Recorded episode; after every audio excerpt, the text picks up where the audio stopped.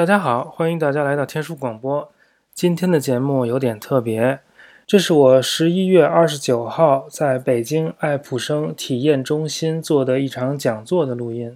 这场讲座是由中青旅耀月旗下的旅游品牌悦物派主办的。随同这场讲座还有一个 PPT 文件，大家如果对 PPT 有兴趣的话，可以关注悦物派的公众号，回复“沙特”就可以得到课件。喜悦的悦，物体的物，派别的派。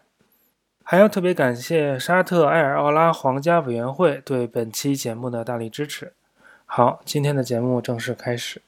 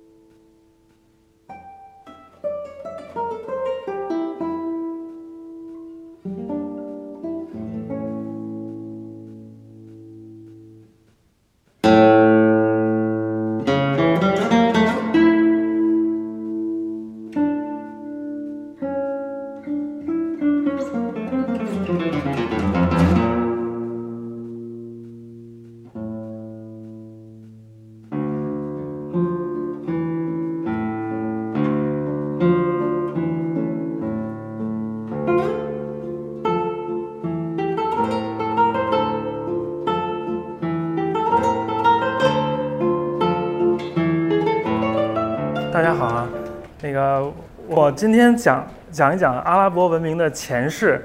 本来定的那个，哎呀，本来定的那个那个标题是阿拉伯文明的前世今生，但感觉好像不讲今生，只讲前世。嗯，好，这个阿拉伯伊斯兰文明它有一个传统的历史叙事，就像这个画面上展示的这样，它把这个伊斯兰的诞生当做一个铁幕，这个铁幕之前都叫蒙昧时代。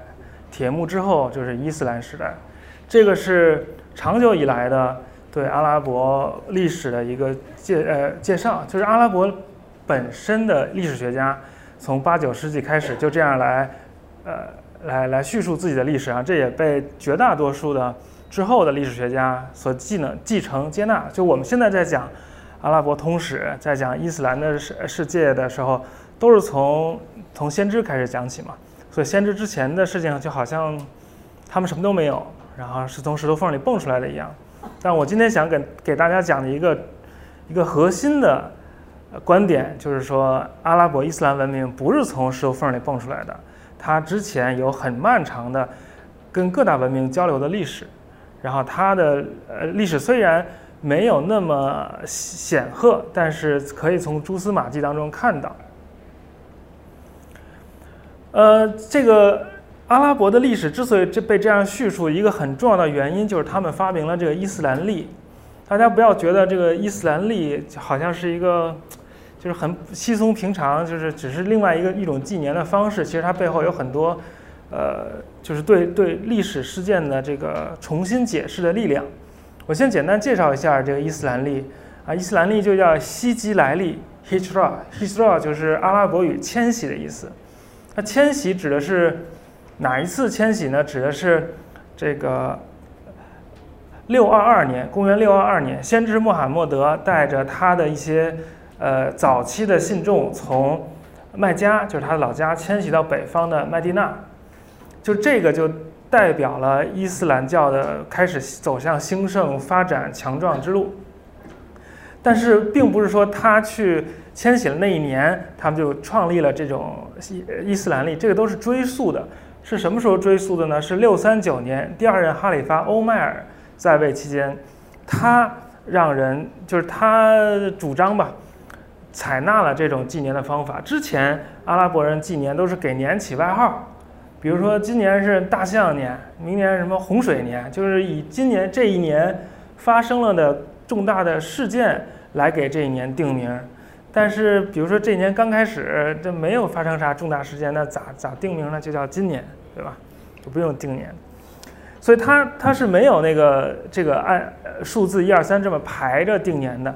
在在古代，比如说在在中国古代，定年是按年号，对吧？按那个皇帝在位多少多少年，按年号排，按那个在位排。在古希腊，那个定年是按是今年谁当在一个城邦，今年谁当那个执政官来排。所以这个定年从某一年为元年，一二三四五六七这么往后一直排下去，不是我们今天所想象的那么天经地义的一种对时间的安排，而是后来的发明。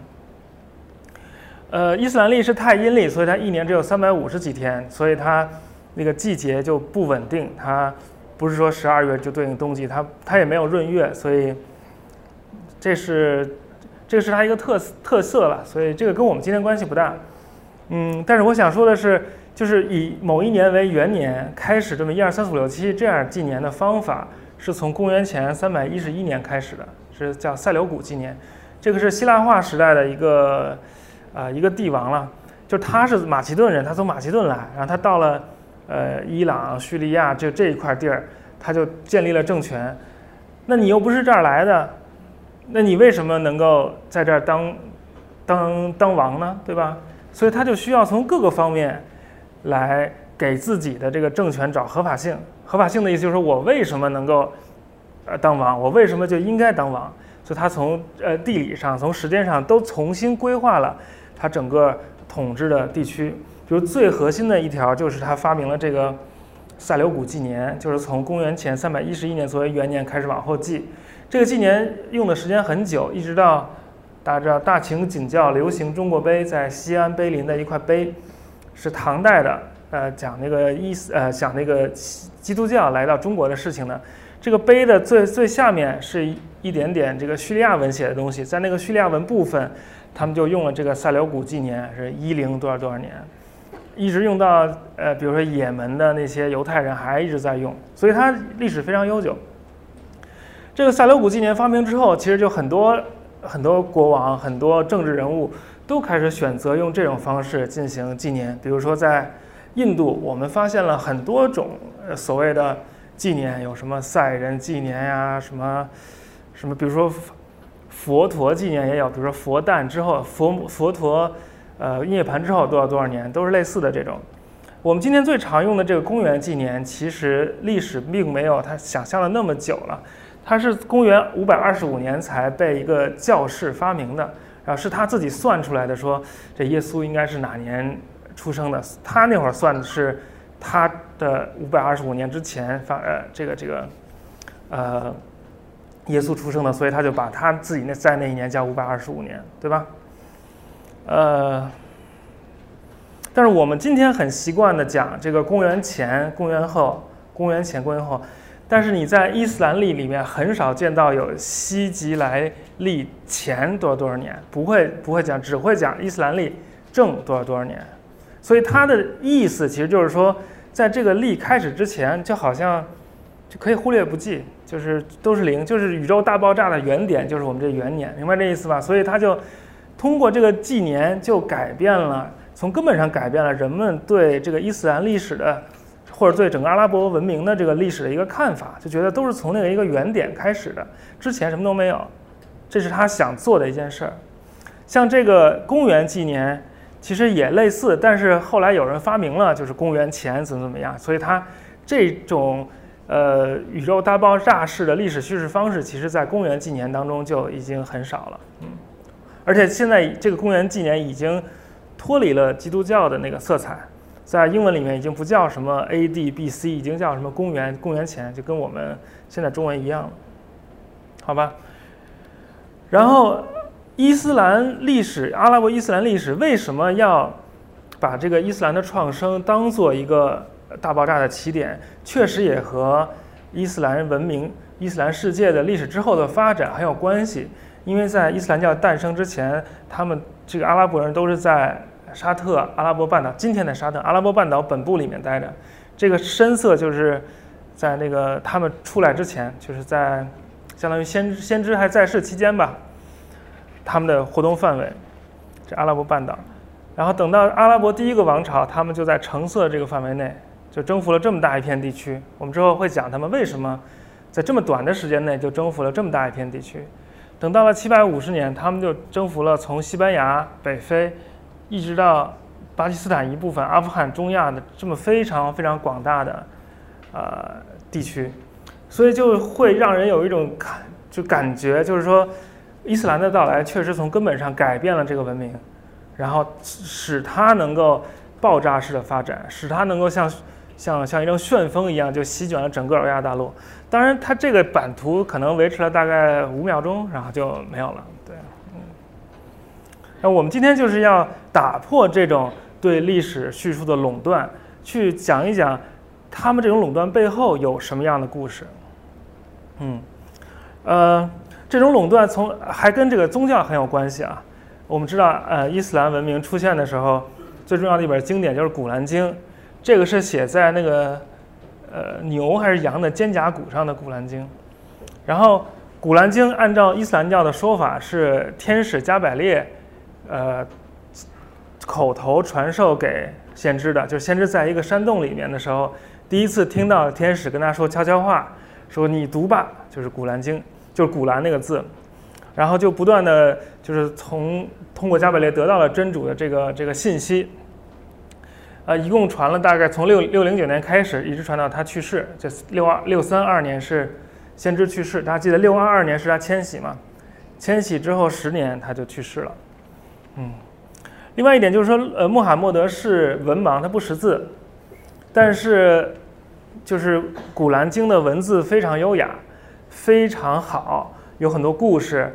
然后人们就说。因为穆罕默德不识字，所以他不可能有这么高的水平，他不可能说得出来这些话，所以一定是天使告诉他的，有这么一样这这么一种推理，明白这意思吧？呃，所以《古兰经》是神迹，其实就在某种程度上在在加强这个宗教的宗教性，但实际上这种这种话都是后来的人，尤其是有文字的社会去幻想出来的。就是说，有我们都是每天用文字的人嘛，我们有文字的社会，有报纸，有电视，但是在在古代很多社会是没有文字，就这这整个社会大部分人或绝大部分人都是不写字的，他们不写字，他们就有一种独特的那个生活技能和别人不一样的那种传播知识、传承知识的方法，比如说他们记忆力就特别好。能够大段大段的背很长很长，你不能想象的特别特别长的东西，能够全民都会背。就举一个简单的例子，我们现在这样讲不太好理解。就比如说十年前、二十年前，你能背多少电话号码？你现在能背多少个电话号码？对吧？就是说你技术手段的发展，就让人的那个记忆力发生了退化。这个文字也一样是技术手段，对吧？文字帮你记，你有有看你就不用背了。没文字逼着你必须背，你哗哗哗，你可可能背了。所以，在这个没有文字的社会，就是口传的，就是口口相传的这个社会，人们的这个知识也是不断传承的。不是说你不会文字，你就啥也不会，你也没听过故事，你也不会写诗，不是这样的。在口传社会，人们也有很高超的写诗的技术。比如说阿拉伯人就有那种传统诗歌，叫那个玄诗，就是以前。以前那个阿拉伯人就还没有伊斯兰教的时候，互相打仗不都骑骆驼吗？就是在那个沙漠里头啊，两军对阵，然后呢，我这边派出一个诗人骂骂你，然后我那你这边就派出来诗人骂骂我，对，就跟那个 rap battle 是完全一样的啊。如果我那个我方诗人这个这个 freestyle 就赢了你，我方士气大涨，然后你你你你你方士气就不行了，然后我就很容易赢。所以这诗人是很重要的，而且他们有很多很多技术。就是说怎么，他们而且他们的就是说念诗就跟那个就跟那个叫什么饶舌是吧一样，就是那些人为什么一张嘴他就能说出押韵的话？他不是说他脑子想得很快，他是受过训练的，他是有很多办法，他脑子里都有好多现成的压好了韵的东西等着你呢。你要压啥就刷刷刷那那那都都就都拿来了，是这样的。所以就是说口传社会，因为我们现在不在这个口传社会，所以我不了解。口传文化的社会是什么样子？所以对那个《古兰经》的背景有一些误解。嗯，想说的是这个，所以这个并不能证明，就是穆罕默德不识字，所以他就就是就就写不出这么优雅的文字，这个是不成立的，对吧？那至于是不是神迹，是另外一码事。哎，好，我们来看一下阿拉伯半岛长什么样子。阿拉伯半岛中部都是沙漠，没有人，对吧？但是它的边缘是有一些绿洲是。可以农耕的，然后它不仅有沙漠，而且你看它周围都是海，所以在古代，等到了伊斯兰时代后期，那个阿拉伯人在海上的贸易是非常兴盛的。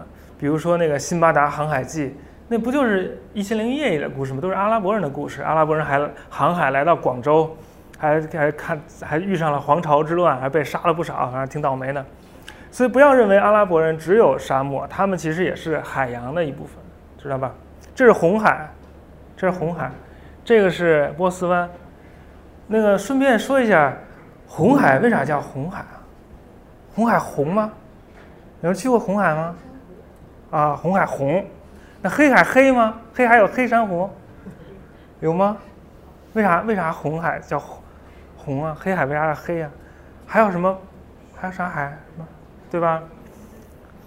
这个红黑这种都是用颜色来代表方位，明白吗？红就代表南方，黑就代表北方，白就代表西方，蓝色就代表东方。那白俄罗斯是说它比俄罗斯人还白吗？我看那俄罗斯人就够白的了。那白俄罗斯就是俄罗斯的西方，就更西就就是白俄罗斯。尼罗河上游分白尼罗河、青尼罗河、白尼罗河，对吧？但是河水一个白一个蓝吗？白色代表西方，青色代表东方，虽然是一东一西，明白这意思吧？中国古代也搞什么五行配五方配五色，都都一样的，都一样的。至于这为什么？这我就不知道了，谁传给谁的，这我不知道了。你们大家有兴趣可以研究研究，我那个等等待大家的结果。嗯，刚才口传文化讲了，贝都因人就是那个阿，就是阿拉伯半岛里面的那个游牧民族了。另外一点就是阿拉伯半岛它有好多香料，然后黄金从埃及来的黄金，还有从非洲大陆来的象牙，它是一个很重要的商路。就这些东西都通过阿拉伯半岛，最后传入北方，传入地中海世界，传入罗马帝国。嗯，最重要的香料就是那个没药和乳香，听过吗？没药英文叫 myr，myr，乳香叫 frankincense，就是法兰克的香。但这些东西都跟那个宗教仪式有关系，就是跟那个，尤其跟葬礼有关系，所以它有一些宗教性的东西附着在他身上，所以他们特别喜欢要这个。呃，顺顺便说一下，就是耶稣基督诞生的时候，按照新约的说法。从东方来了几个博士，然后送他三样礼物，就是这个没药、乳香、黄金。这没药、乳香、黄金都是从这儿来的，都是从这通过这阿拉伯半岛来的。最后一点说一下阿拉伯语与那个闪语，就其实我们从这个语言的谱系上更能看出民族之间的这个交流。阿拉伯语是闪族语的一种，其他的闪语包括希伯来语，还包括以前的阿卡德语。阿卡德语是古代两河流域的。这个国际性通用语言现在了解不多，不过以前都是它。那个，比如说那个阿拉伯语跟希伯来语就有很多一样的词，比如说 bait，bait 就是房子的意思。就大家知道那个阿尔法、贝塔，知道吧？希腊语为啥叫阿尔法、贝塔呀？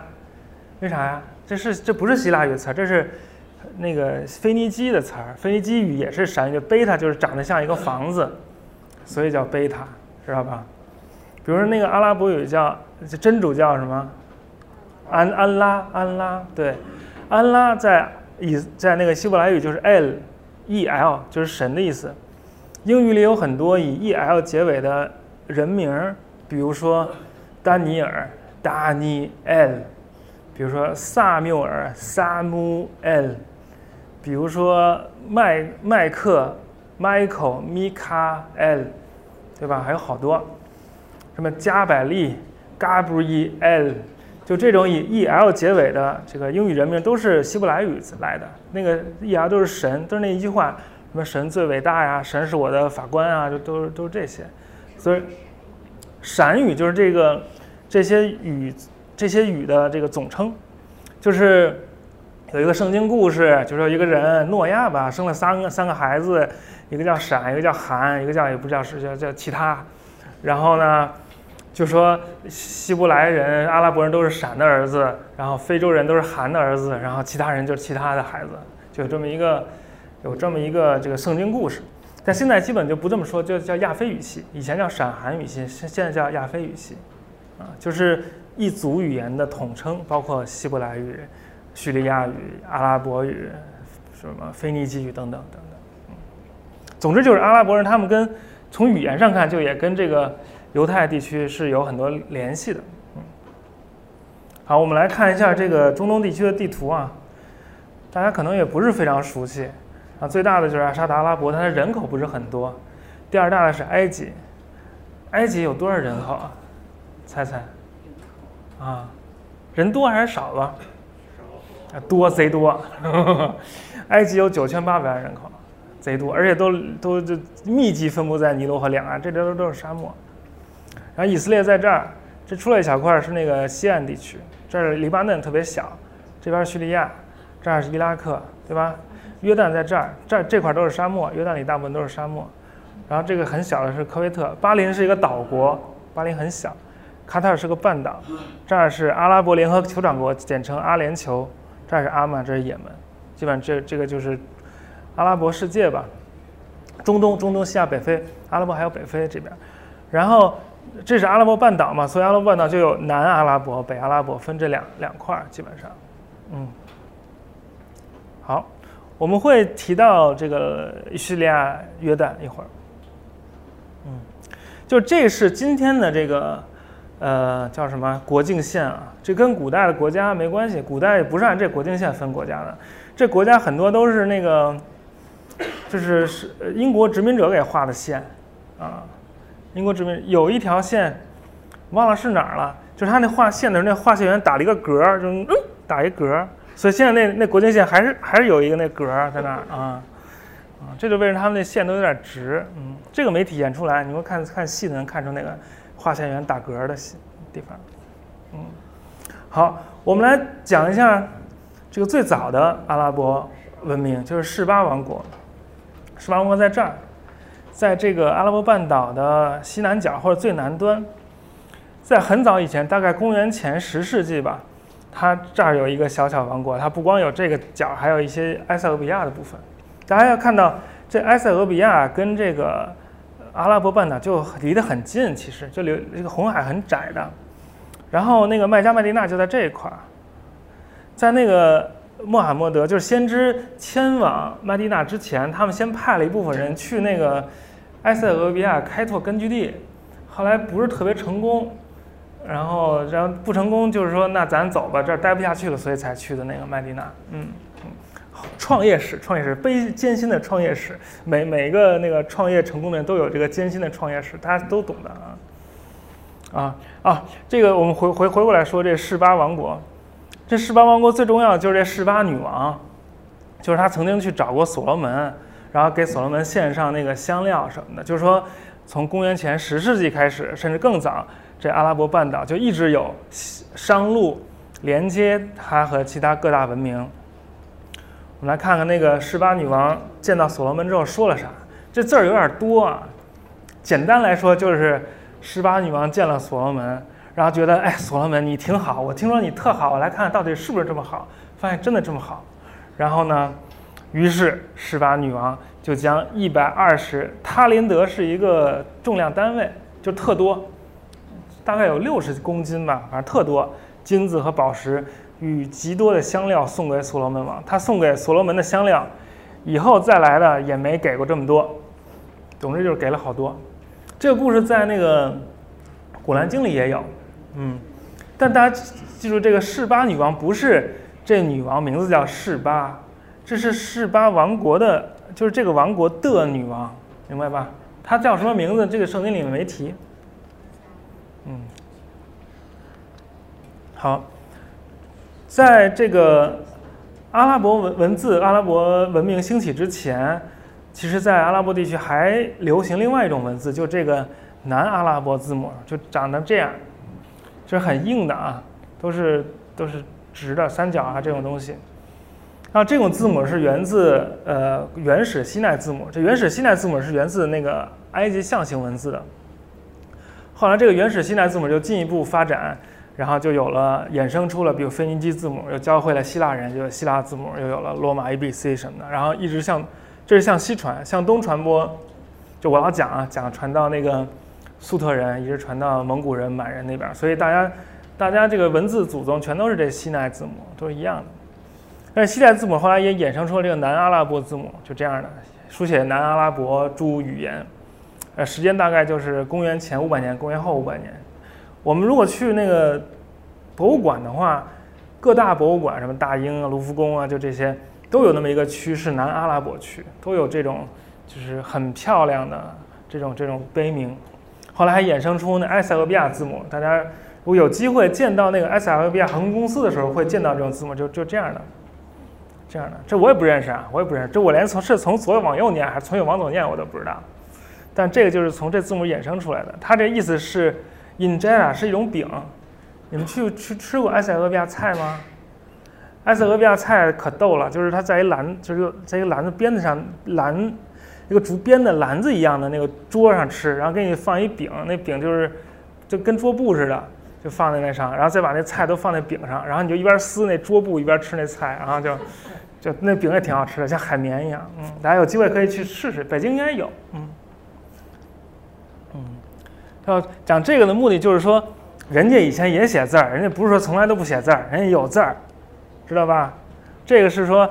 人家以前有人，你在那个圣经里都写过，不是以前没人，不是大爆炸之前啥也没有，明白我的意思吧？我就是都是讲同样一个论点，就是不断重复，就讲这些都是有目的的啊，不是不不不不是瞎讲。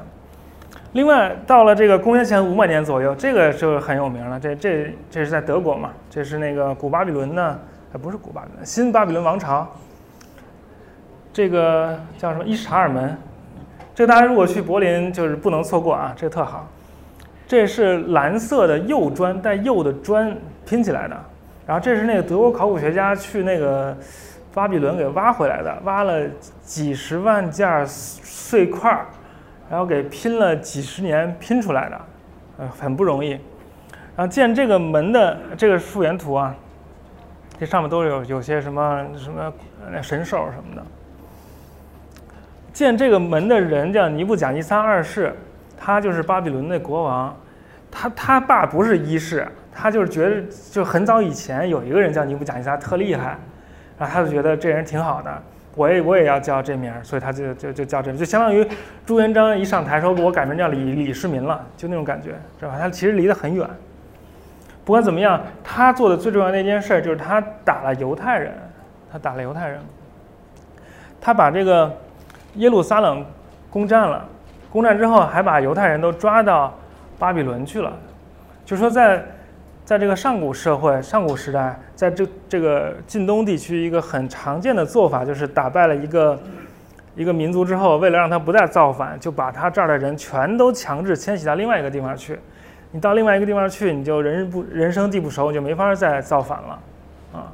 不能杀了这些人，因为古代。世界最有用的就是人，就是劳动力，嗯，所以这是一个很常见的做法了。然后他，呃，五五九七攻攻破了一次，把那个国王啊、大官什么的抓走了。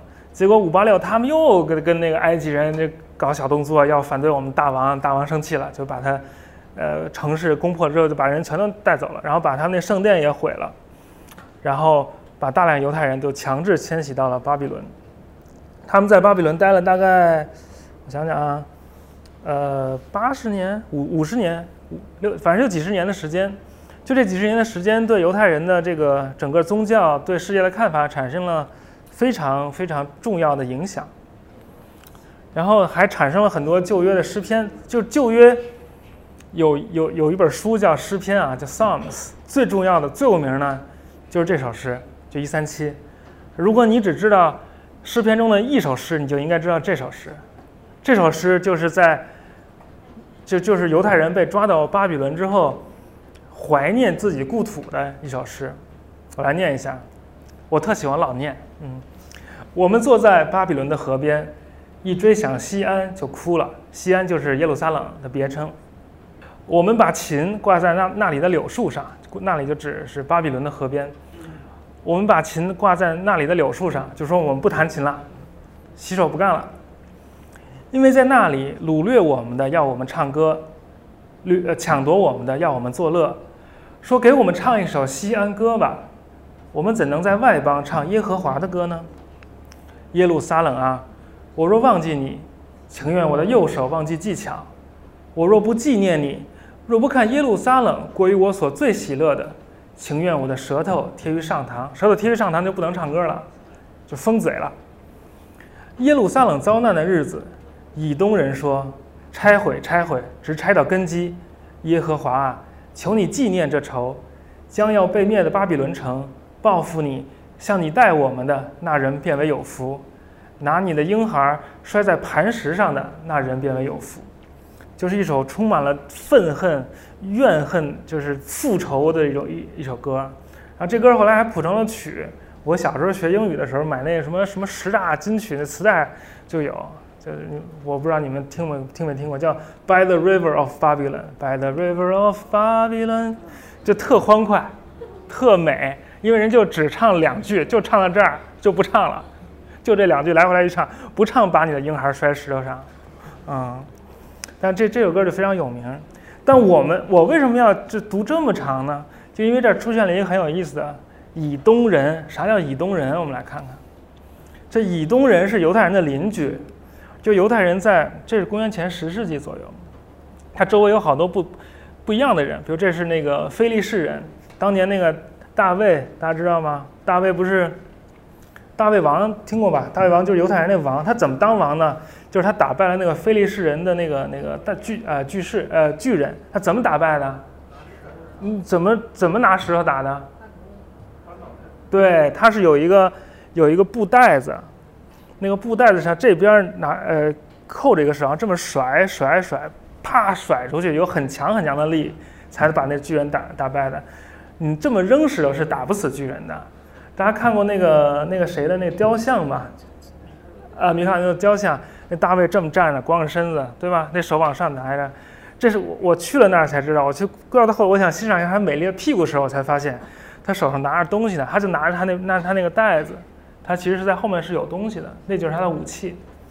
所以这个犹太人打的就是非利士人，这些人可能是埃是那个希腊来的，这北边是那以色列王国，不过这是另外一个时候了。然后他东边就是摩崖人，南边就是以东人。然后这些人就之前一直在互相打来打去，然后打来打去就是说，比如这摩崖人有一次打败了那个犹太人，还立了一碑，那碑就是说我们的神好厉害，我们把犹太人的神打败了，我们的神最厉害，就是这样。就以前的人都是自己的神就管自己，对对，其他民族的神是管他们的，所以我们就崇拜我们的神，我们神对我们好，然后就能打败你。这碑现在在那个卢浮宫。这可能是最重要的一块碑之一，因为就是印证了那个圣经嘛。那碑刚发现时，大家都特高兴，然后就都想买，然后都想买。那个当地人说行买，呃两边都想买，就给那碑烧热了，一浇冷水，歘就就裂了啊！一人一块，你买去吧，就这样。啊，这以东人就在就在南边，所以那犹太人被抓走了，那以东人那儿兴高采烈，拆毁拆毁，直接拆到根基。所以他们被抓走之后，他们就可以。进入到他们这个地方生活了，所以是非常这个这个幸灾乐祸的邻居，就很就是犹太人就一直记着他们的仇，特恨他们。那我们为什么要讲以东人呢？因为这以东人的首都就是佩特拉，佩特拉就是很重要的一个后来很重要的一个一个城市。因为以东人去了这儿之后，这佩特拉就被边上其他的阿拉伯部落给占领了。嗯，不过这是之后的故事。我们这儿还有故事。就是这个尼布甲尼撒二世之后，这好像是他女婿还是谁，反正是被一个人篡篡位了。这人就是纳波尼德，或者叫纳波尼都，这就是他。你看，这有三个神嘛，这是太阳、月亮，哎，太阳、月亮、星星，太阳、月亮、星星神。他有点奇怪，这是他的那个楔形文字的那个奠基石，这也是。这不用管他，不用管他。他有点奇怪，他当了国王之后。他是巴比伦国王嘛，他但他本人是从叙利亚那边来的，然后他妈好像是一个神一个月亮神庙的那个女祭司，所以他从小都特爱月亮神。但是这个巴比伦呢，就是崇拜那个马尔都克，不崇拜他们的月亮神，所以他觉得不爽，他跑去这个地儿了，叫泰马，这个在今天沙特。他在这儿待了十年不回去，所以就这这国内就乱了，等于。然后他不回去，就让他儿子在那儿摄政啊。这他儿子也在圣经里有这么一个故事，《但以理书》里面，就是有人在在在墙上，就一个一个手在墙上写他们不认识的字，就写这犹太的字啊什么。总之就是跟他们有关系。后来就造成了，就因为他十年都在沙今天的沙特这泰马这个地方待着，不回巴比伦，就就造成了内乱。反正正正好那个居鲁士兴起了，嗯，就把新巴比伦灭了，灭国了，然后就让那个犹太人回去了，让把犹太人放走之后，他们之前是巴比伦之囚嘛，就得到允许可以回到耶路撒冷去建那个第二圣殿。他之前的所罗门圣殿不是被拆了吗？建这个第二次，第二次建圣殿，这个圣殿现在就剩了一堵一堵墙了。就是我们所谓哭墙，在座各位可能有人去过以色列，今天去以色列还是能到这个哭墙里面来，呃，哭墙面前来缅怀以色列犹太民族之前的历史。但这分就跟澡堂子一样，是分男女部的，这边是男部，这边女部，男女分开的。然后男的要进去的话，必须戴一小帽子，像我我去的时候必须戴一小帽子。嗯，然后你可以把要对神说的话就写成小纸条，塞这墙缝里。嗯，然后你不用担心这墙缝是塞不满的。因为每天都有人清理，第二天就是崭新的墙缝可以继续塞了。嗯，当年那个奥巴马来的时候，就也想写一写小纸条塞墙缝，然后就走了，立刻就有人给掏出来念。嗯，那那奥巴马当然知道你会念了，对吧？那写就特别好，对吧？说我要但愿我愿意成为上帝的工具，然后什么世界和平啊，人类繁荣发展啊，就这这个。嗯，但是在这个犹太人之后。就就就有这个纳巴泰王国，这个是我们今天的重点。呃，这个就是嗯，公元前四世纪到公元后一百零六年，一百零六年之后就被那个罗马帝国，呃，就是吸纳了，变成了罗马帝国的行省一部分。他们主要是北阿拉伯人，他们也是这个，大家看，这商路也是做这个没药乳香生意的。你看这时间正好是，呃，就是耶稣基督诞生的那那那个时代，对吧？等于。耶稣他得到的那个三件礼物，就是通过那个纳巴泰人拿到的，啊，一零六年之后成为了这个罗马帝国的附属国。主要是有三个遗迹比较重要，一个是佩特拉，一个叫布斯拉，这博不是博斯拉，布斯拉，然后是马甸沙勒。这个布斯拉，先看一下布斯拉。布斯拉是那个叙利亚的世界文化遗产，在叙利亚的最南端，在这儿。这离大马士革不远，它离那个黎巴嫩特近。我那个当年去叙利亚的时候，就是就是从，哎，讲讲起我在叙利亚的事情。但是我一睁眼发现，哎，怎么迈克·杰克逊死了？就就那天，我记得特清楚。后来，后来就在那看新闻，就懒得去。然后等吃中午吃完饭才去。去了之后，就又又转了一大圈，就没赶上飞机。嗯，啊，这布斯拉在叙利亚西南啊，它是罗马帝国阿拉比亚省的省会。就罗马帝国有个省叫阿拉比亚省，但它并不包括沙特那一大块儿，而是这个叙利亚这一块儿，它是省会。然后这儿有世界上保存最完好的罗马剧场，今天什么样我就不知道了，因为它这儿在2015年、16年就成为了内战的战场，爆发了很很激烈的战斗。然后本来是世界文化遗产，现在被报濒危了，嗯，但现在已经平息了，应该没有什么战乱了。但是叙利亚。暂时好像还不太能去，这个就是那个罗马剧场，非常棒。它的特点就是它有后面这块东西，一般罗马剧场这前头这它有，但是后面这儿就没有了。那罗马剧场跟希腊剧场区别大家知道有啥区别吗？都都这么斜坡的。那希腊剧场是建在一山坡上，那坡是那山；罗马剧场是他自己拿水泥搭的，他他在平地上建的，所以所以就是。就更有钱嘛，更费料嘛，对吧？就罗，那然后那罗马剧场能能建俩，这边建一半圆，那边再建一半圆，就是双剧场，就是罗马斗兽场那种，就叫双剧场，是一个整个一个圆的，就比这个还要大，但这已经非常好了，非常漂亮了，嗯，这都是真的，这都是原原件啊，公元二世纪。另外一个一个很重要的地方就是佩特拉。佩特拉在约旦，这是它在约旦的位置，很，这是以色列，大家看到吗？这是约旦河，这是以色列，这以色列，这很靠约旦，也很靠埃及了，这这儿都是红海的一角了。佩特拉的意思是石头，Peter 就是石头，大家知道彼得，Peter 就是石头的意思。为什么那个拉丁语石头？为什么叫石头？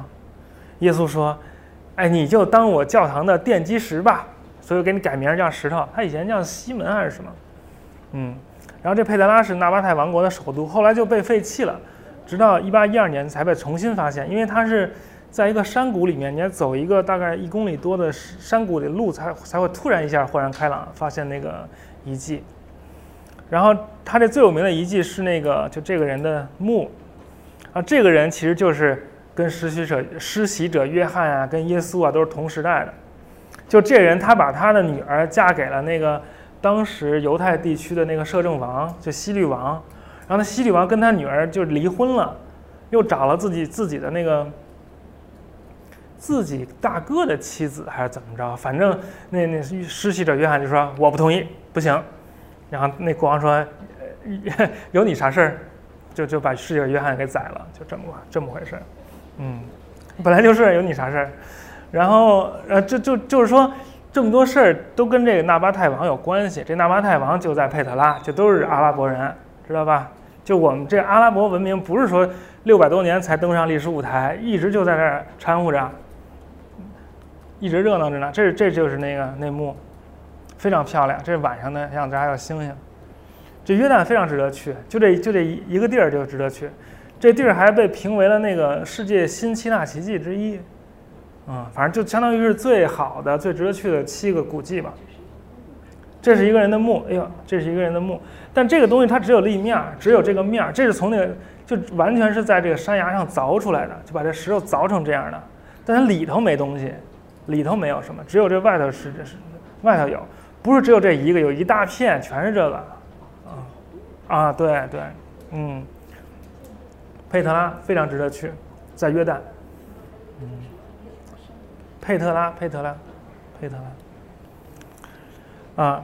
除了佩特拉之后之外，今天的主角，今天今天主角是就是沙特，这叫马甸沙勒，马甸伊斯，呃，马甸伊萨勒。马甸是两个城市的意思啊，就在就在这块儿。这是佩特拉在这块儿，它在佩特拉以南，是那个纳巴泰王国的副副首都。然后是二零零八年被评为了世界文化遗产，是沙特的第一处世界文化遗产，就是伊斯兰前的古迹，并不是什么麦加麦地那，嗯。然后这儿有很多这个就跟刚才类似的那种严苛的墓葬。现在沙特要多元化自己国家收入，所以他从前几年开始吧，就是竟然哎从今年开始的，竟然开放了旅游，所以而且也开也尤其是他允许外国女性进入沙特旅游，所以我们现在就有机会可以去这儿看一看。这没有什么人去，因为。沙特人，沙特政府，他就是喜欢我们。我之前讲那个垄断式的，那个宇宙大爆炸式从石头缝里蹦出来的那种那种历史叙事，他不讲那个伊斯兰前我们国家有什么，我们国家啥也没有，什么都没有，我们就是从那个伊斯兰开始的。但这个就是一个反例，这就长这样，很大啊，很漂亮。我也没去过，我没去过，刚刚开放旅游，我们有机会可以可以去这儿看看，应该是有很多处，这周围就都分散着，嗯。这就跟那佩德拉很像啊，也是整个从这个山崖上面凿出来的，嗯，然后里面应该是没有什么东西，也是墓葬，嗯。然后最后就再讲一下那个，呃，拜占庭和萨珊的世界大战。这个这个讲这个的目的就是说，沙特，呃，不是那个伊斯兰阿拉伯这个大军为什么突然一下能征服那么一大片地方？不是没有原因的，不是说他们信了真主就战斗力特别强。是因为在他们出来之前，整个世界都被打烂了，就这两两个两大帝国进行了就是艰苦卓绝的二十几年斗争，你打我，我打你，反正就是已经已经这个打红了眼了，所以就两败俱伤了，所以他正好可以出来。嗯，具体的那个过程我不太细讲，主要就是说有一个这个非常天才的罗马皇帝，他是军事天才，叫赫拉克利乌斯。他采用了换家战略，就是固头不固定，我不管了，我就要跟你跟你拼了。他就是从拜占庭出发，他没有呃那个保护自己的首都，就长驱直入，深入到那个萨珊帝国的心腹。但是萨珊帝国就带了兵在这儿围攻那个君士坦丁堡，还还叫了阿瓦尔人和斯拉夫人，这是斯拉夫人可能第一次登上历史舞台，来一起围攻这个君士坦丁堡。但那个斯拉夫人那会儿还处在哇哇哇那状态，他没见过那个什么防守很好的城市。然后，看这看看这这没法打，打不下来啊！这这这这怎么打？算了，拜拜了，就就走就走了。结果就给这个萨珊这个地这个军队就给晾这儿了，所以他们就去想去打人家也没打下来。但是这等于他们自己家里就空虚了，等于这个罗马帝国就就从这儿就从高加索山高加索地区就往居高临下从南从北往南打。他们在高加索还跟那个突厥的可汗会师了，就在西突厥。那西突厥可汗跟玄奘还有点关系，有可能跟玄奘还有点关系。好像就是玄奘不是去西域取经吗？然后最重要一个地儿就是他到了碎叶，就在这块儿，然后就觐见了那个西突厥可汗，然后俩人还吃饭啊，挺好的。然后要不然就是这个他觐见这个人，要不然就是这突厥可汗那个亲戚，反正就跟萨珊，呃，就跟那个拜占庭的国王联军，然后就打败了这个萨珊帝国。萨珊帝国之后就陷入了内乱。就不行了。然后，在这之后，还有那个叙利亚大瘟疫，就是黑死病，等于那个欧洲的黑死病在这儿就第一次出现。